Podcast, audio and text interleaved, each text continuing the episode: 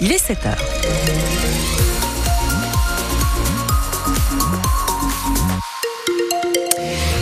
À vous dire hein, pour la météo, puisque les euh, Hautes-Pyrénées sont en vigilance jaune pour phénomènes crues et avalanches, les Pyrénées-Atlantiques en vigilance orange pour crues, vagues, vagues submersion, pardon, et euh, Pyrénées-Atlantiques toujours vigilance jaune, on va y arriver, pour vent, avalanche, pluie. Donc ça sera pas la meilleure journée de la semaine, on est bien d'accord, avec euh, du gris, avec des nuages, beaucoup de nuages, beaucoup de précipitations, beaucoup d'humidité et des températures comprises entre 11 et 13 degrés dans les plaines et vallées, un petit peu plus de fraîcheur sur les hauteurs et surtout du vent, mais un petit peu moins fort euh, que cette nuit et euh, hier. Des rafales pouvant atteindre 65 km heure. On fait un point complet juste après ce journal qui démarre maintenant.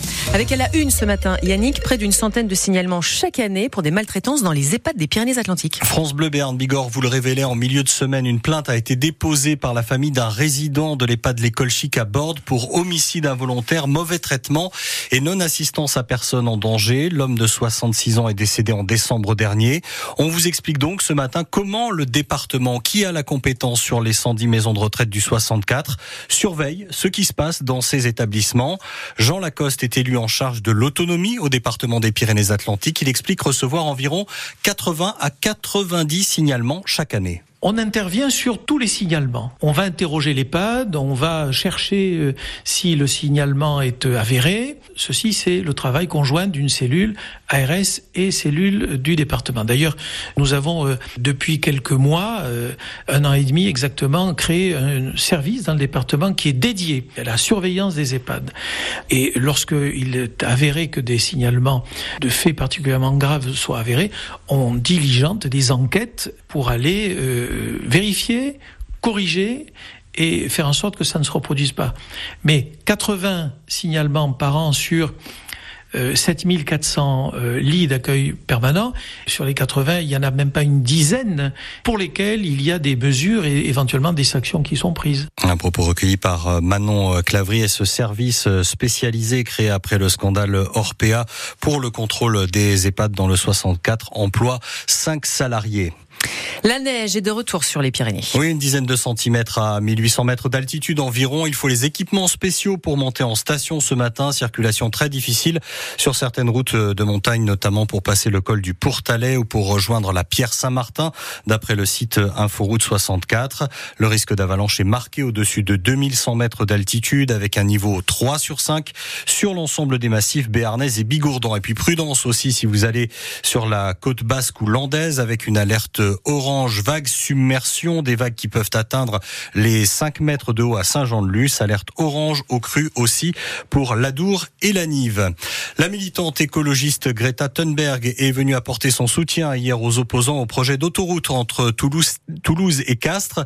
Il y a eu des affrontements d'ailleurs entre zadistes et forces de l'ordre en marge de cette manifestation. Greta Thunberg est attendue aujourd'hui à Bordeaux cet après-midi pour une autre manifestation contre le projet de forage de huit nouveaux puits de pétrole dans la forêt de la Teste de Bûche.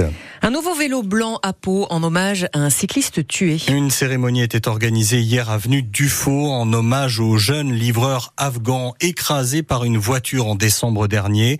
Azizoula, 22 ans, demandeur d'asile, n'avait pas survécu à ses blessures.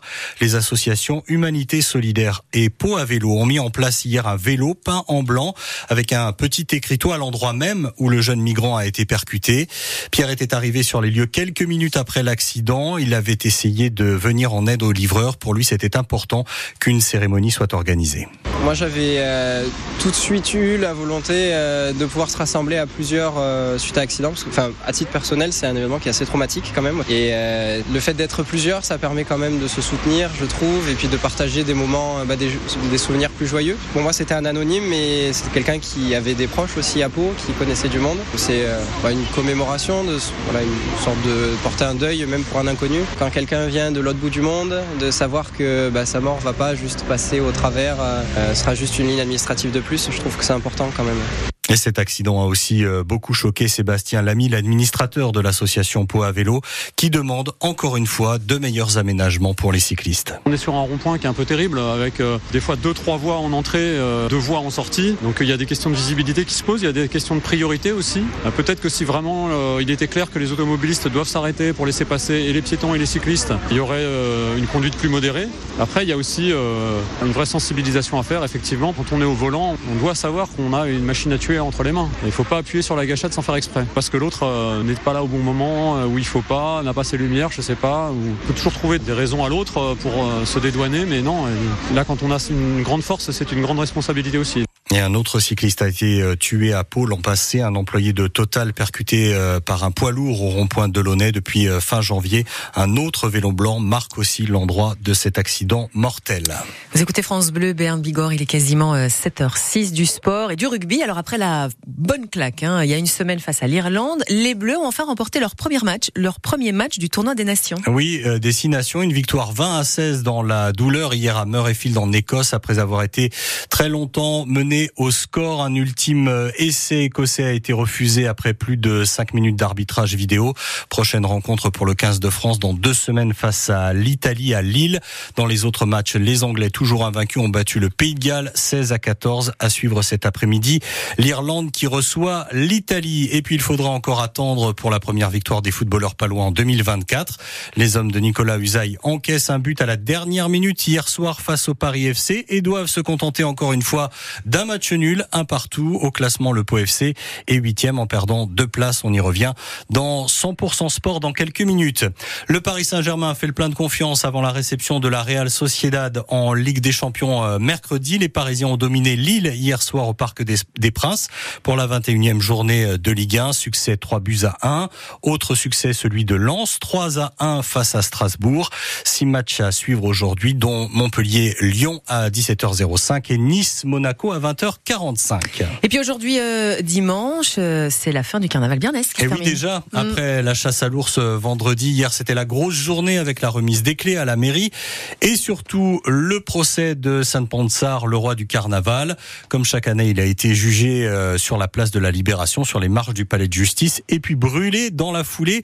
Place Gramont, les averses n'ont pas éteint le bûcher, mais il fallait un bon parapluie pour assister au spectacle. J'avoue que je me suis un peu réfugié, un peu à la buvette pendant qu'il pleuvait, des belles cordes.